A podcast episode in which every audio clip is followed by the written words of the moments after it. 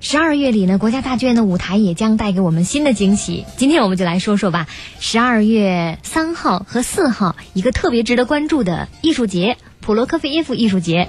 今天特别请来的是我们的老朋友乐评家王基燕先生。叶你好，听众朋友们，大家好。那么今年的十二月呢，由我们的国家大剧院和俄罗斯马林斯基剧院这两家也算是世界顶级的剧院了，联手打造了普罗科菲艺术节。主角呢就是叱咤全球古典乐坛的瓦列里·杰基耶夫这位著名的指挥家，还有他率领的马林斯基交响乐团。是杰基耶夫呢，在我们北京市，在乐迷心目当中是有很高的观众缘的。确实是这样。嗯，很有亲和力的一位艺术大师。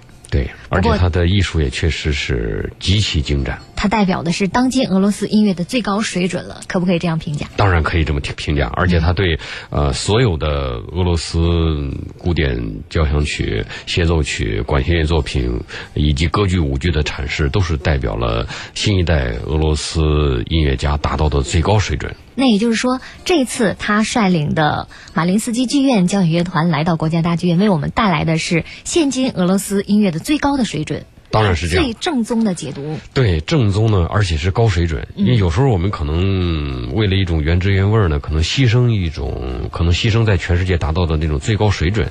而在杰杰夫大师，也就是在亲爱的姐夫，呃身上呢，我们得到的是一种呃最顶级的艺术造诣和最纯真的俄罗斯韵味，这两者的，我认为是一种完美的结合。嗯，让我们先来。体会一下这个正宗的俄罗斯的味道到底是怎样的醇厚？这是杰杰耶夫和马林斯基交响乐团共同带来的普罗科菲耶夫的 D 大调第一交响曲的第一乐章。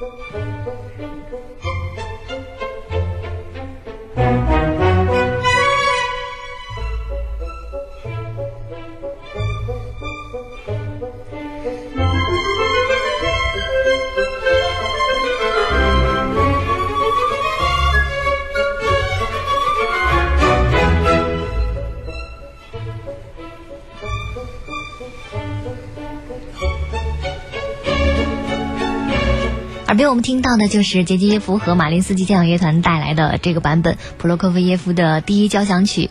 以前呢，很多人都认为应该是卡拉扬指挥的那个版本是最高的水准。确实是这样。呃，卡拉扬指挥柏林爱乐的那张录音呢，我想很多朋友都很熟悉，尤其是喜欢这首交响曲的朋友，他可以说每个乐句都让卡拉扬。打造的玲珑剔透，每一个声音呢，每一个乐音都几乎是趋于完美。对，趋于完美的。呃，但是 J J F 大师呢，带来的是另一种感觉，我们现在能听出来，就它是一种，呃，怎么说呢，有一种更质朴的感觉。嗯，其实这样的一首曲子有一点仿古的味道，是按照海顿、莫扎特那那种风格写成的，但是其中我们又能够听到一些现代的因素在里面。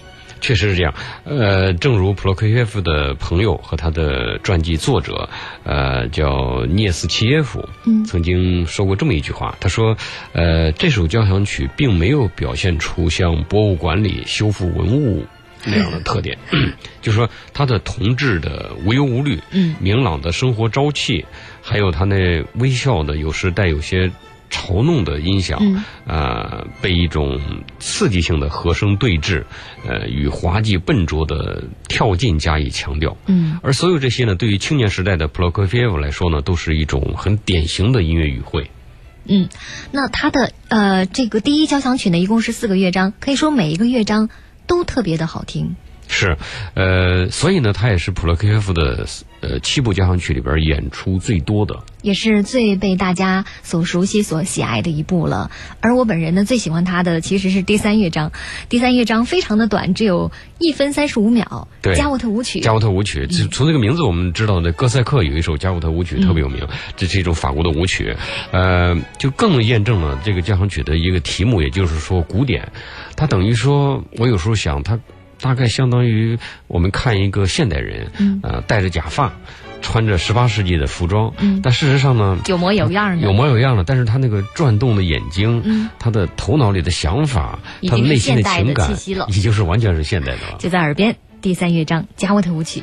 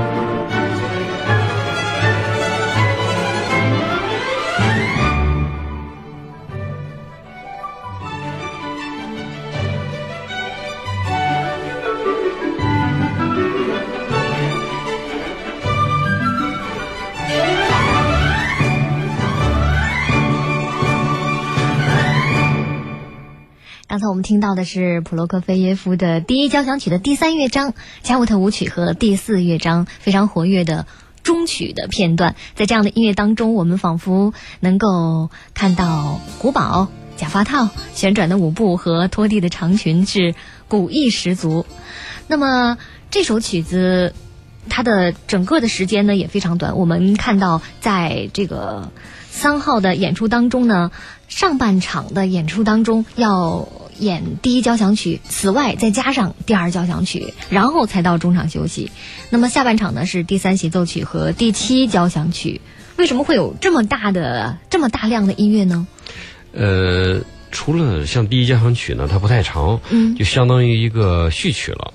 差不多十三分钟呢，比如长一些的序曲，像贝多芬的第三莱昂诺拉序曲，也就是这个时间了。所以呢，杰杰夫大师呢就把第一交响曲作为差不多是音乐会的一个序曲来安排的。哦，作为开场曲。作为开场曲，那么之后呢，又有一首交响曲，呃，然后又有一首第一钢琴协奏曲。嗯，整个的是这三部作品作为上半场。嗯，耳边我们听的就是他的第一乐章充满活力的快板，也是普罗科菲耶夫的作品。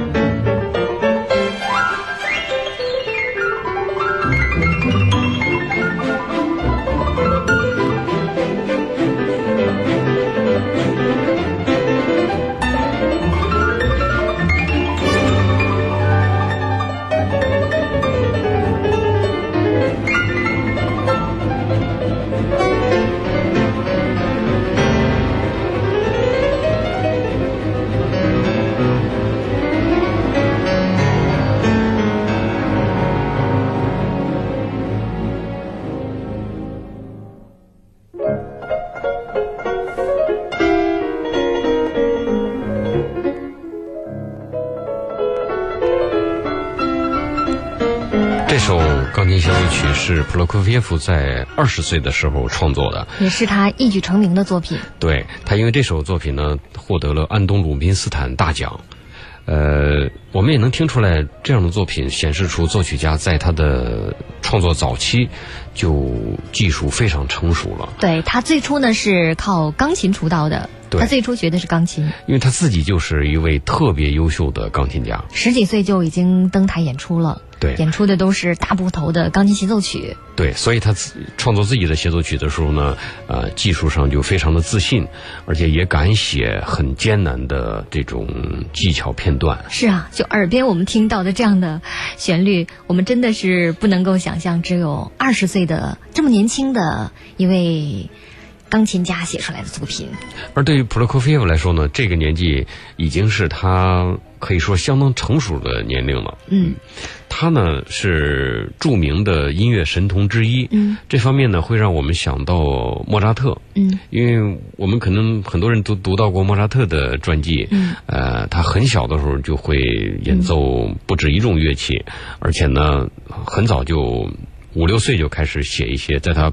父亲的帮助下开始写作品了，嗯，而事实上在，呃很多很多年以后，到了接近现代的时候，普罗科菲耶夫也是这么一位神童。嗯，因为他家庭呢也是一个音乐之家，他父亲是一个庄园的管家，但他母亲呢是一个相当有才能的一个钢琴的业余演奏者。嗯，所以呢，在他母亲的影响下，他的音乐才华显示的特别早。嗯。从三岁开始，他就随母亲学钢琴。嗯，五岁的时候，他不仅已经弹了一手好钢琴呢，而且他居然写了第一首的钢琴小曲。嗯，到了六岁的时候，他的作品包括一首进行曲、一首圆舞曲，还有一首回旋曲。嗯。更让人吃惊的是，到了九岁的时候，可能我们一般九岁的时候，啊，能把乐器弹得不错，或者能把字认得很多，这已经不错了，很难得的，很难得了。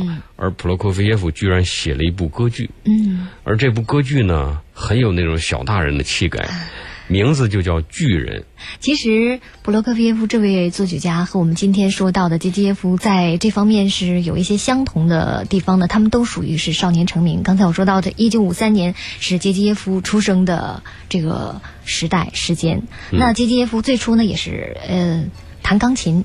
呃，弹贝多芬、弹拉赫玛尼诺夫他们的协奏曲，十几岁的时候就已经开始登台演出了。然后之后在列宁格勒音乐学院学习的指挥。那么杰杰夫大师呢？呃，确实也是他在音乐上呃有非常扎实的基础。他作为早年演奏钢琴的呃音乐家，所以呢，呃，这使得他在日后在艺术上完成了非常令人敬佩的腾飞。他不仅在俄罗斯的指呃作品的指挥领域是有毋庸置疑的权威地位，嗯，而且他指挥贝多芬、指挥马勒这样的作品也还是特别有说服力的。嗯，我最近一直在听他指挥伦敦交响乐团的马勒交响曲。嗯，呃，我们以往可能觉得对于一位俄罗斯指挥家来说，呃，马勒的作品不会是他们的强项，或者说至少不会是西方大师的呃可以和他们。平分秋色的那么一种深度，但是杰杰夫打破了这种神话。他的马勒，我个人认为也是当代最伟大的、最杰出的，也是最独特的。嗯，这种阐释大师之一。嗯，那他带领这支乐团马林斯基交响乐团呢，演奏了很多非常地道的俄罗斯的作品。耳边我们听到的就是他们合作的《罗密欧与朱丽叶》当中的选曲《骑士之舞》，也把它作为今天国家大剧院节目上半时段的结束曲。我是于允，稍后下半时段马上回来。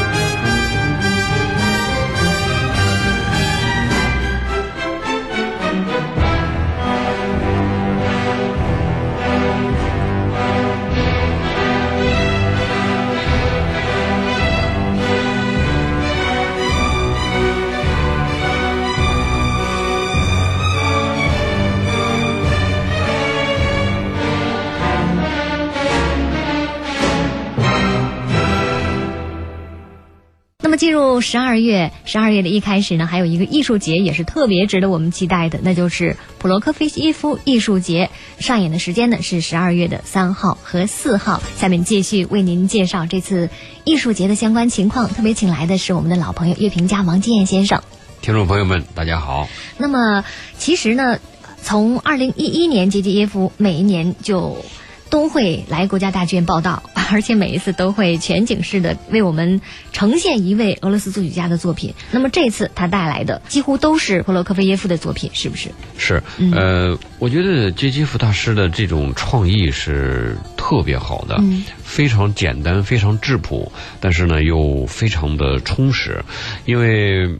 每一年呢，就以一个作曲家为主题，呃，所有的作品音乐会都是围绕着这位作曲家来演奏，啊，这样的话呢，就能给我们一个特别好的机会，让我们在现场音乐会上，啊，以一种空前的，我相信对于很多人来说，甚至也是绝后的这么一种力度、一种数量，嗯，来集中的。感受了解一位作曲家，这是特别好的。嗯，比如说去年，呃，三场音乐会我都听了，在两天当中演了三场音乐会，因为其中一场是下午，啊，这就让人感觉到，像这位作曲家，我们几乎是跟踪着他的人生的足迹来了解他的艺术创作。嗯，呃，如果说在唱片上的话，这。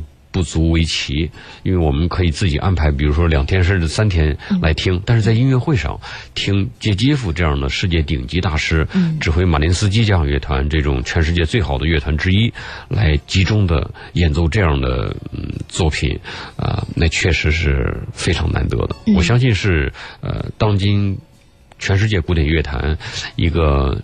非常独特的，也是最珍贵的一一道景观。嗯，杰基耶夫呢，始终把普及俄罗斯作曲家的音乐呢，当做自己的一种责任。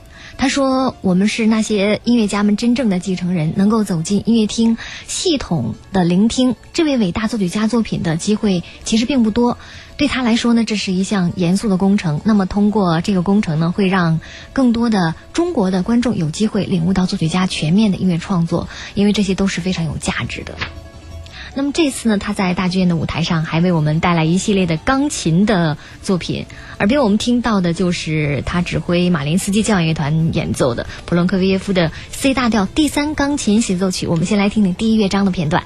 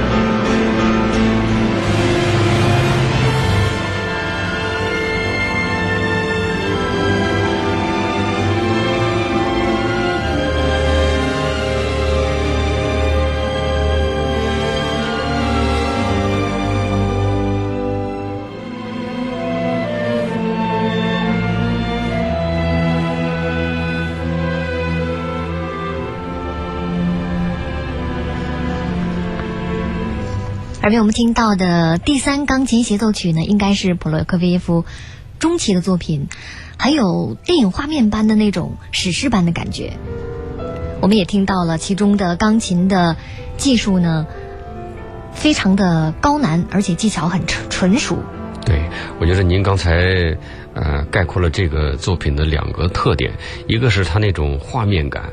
它有优美的旋律，比如乐曲，呃，第一乐章一开始的时候，并不是直接进快板的，它有一个非常短的一个行板，就是比较缓慢的一段，其中呢有一个我们任何一个人都会呃辨认出来的一个优美的旋律，它特别像一个俄罗斯的民谣，呃，而且这个旋律呢就在耳边，对它。感觉不知道从哪儿就飘过来了，是单簧管来吹的，呃，它没有其他乐器陪衬，直接是在一个很安静的、很空旷的这种背景上响起来的，好像每个人都能够哼唱出来一样。对，每当听到这个旋律呢，我就感觉到它好像来自俄罗斯冬日白雪覆盖的那种广阔原野，在这种原野当中呢，在这种寒冷当中，在这种空寂当中，是有一种很清新的、沁人心脾的。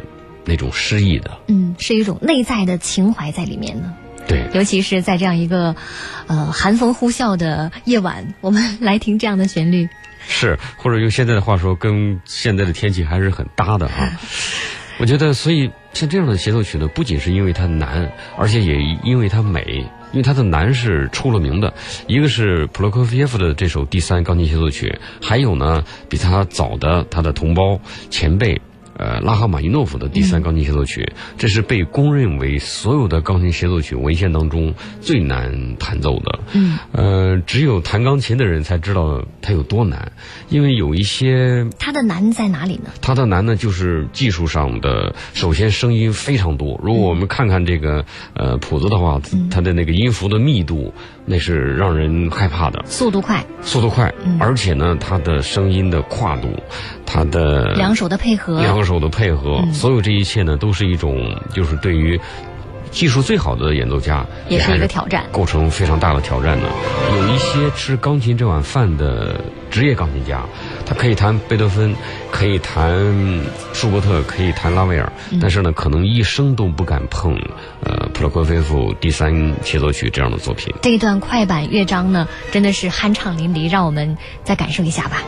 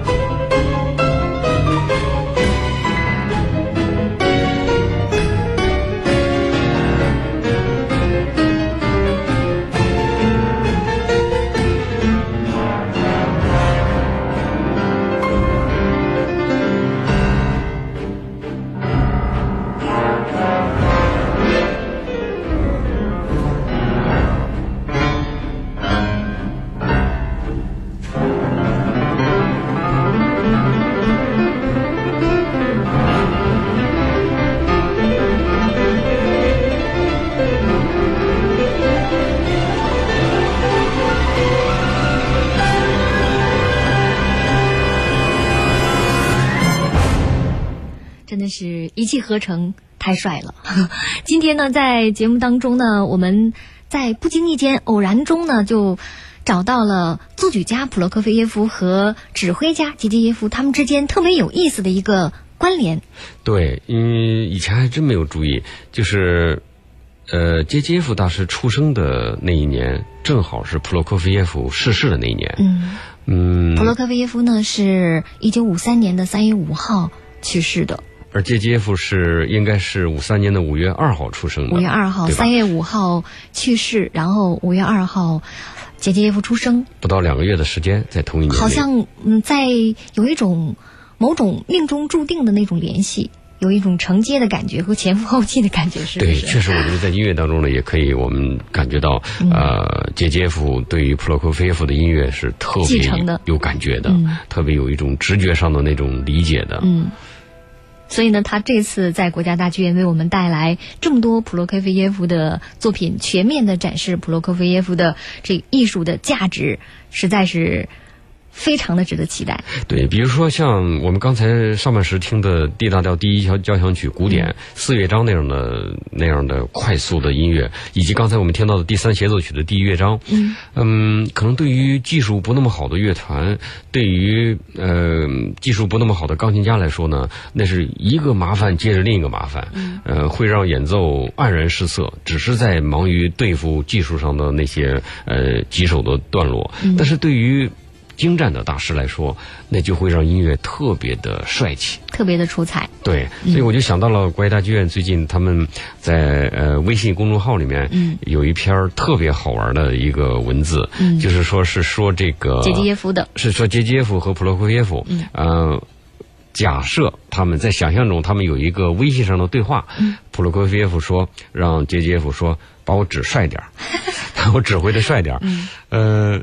我是想跟大家说，呃，杰杰夫会把每一个乐章，尤其是像我刚才提到的这两个乐章，一个是第一协奏第一交响曲的四乐章，一个是第三协奏曲的一乐章，指挥的非常非常帅的。对，那杰杰耶夫肯定会回这样的微信，您就放心吧，我一定把您作品当中的精华那种精神全部的展现出来。对，嗯，那么，呃，接下来我们要听到的是普罗科菲耶夫的另外的一首钢琴协奏曲，是他的第四降 B 大调钢琴协奏曲。这首呢是名字还有一个名字叫左手协奏曲，也就是为左手写的一首协奏曲，是不是？对，只用左手吗？只用左手。嗯，呃，一提起左手钢琴协奏曲来呢，呃，英语总是写 left hand，嗯，for left hand，嗯、大家立刻会想到另一首更有名的左手钢琴协奏曲，就是法国作曲家拉威尔那首。相对来说呢，普罗科菲耶夫这首呢，知名度和演出的频率逊于拉威尔那首。嗯，但是呢，两首协奏曲是为同一位钢琴家写的。是给维根斯坦一位钢琴家，对不对？对，这个钢琴家呢，以前我们也翻译成维特根斯坦，嗯，就是跟我们熟悉的那位哲学家的名字是一样的，嗯。呃，Wittgenstein，嗯，呃，国乐大剧院呢翻译成维根斯坦，嗯。也还是对的，嗯，呃，那么这位钢琴家呢，因为他很不幸在第一次世界大战当中，由于他应征入伍，呃，在战场上失去了右手，嗯，但是呢，他原来就是一位钢琴家，他原来就是一位只剩下左手了，怎么办？怎么办呢？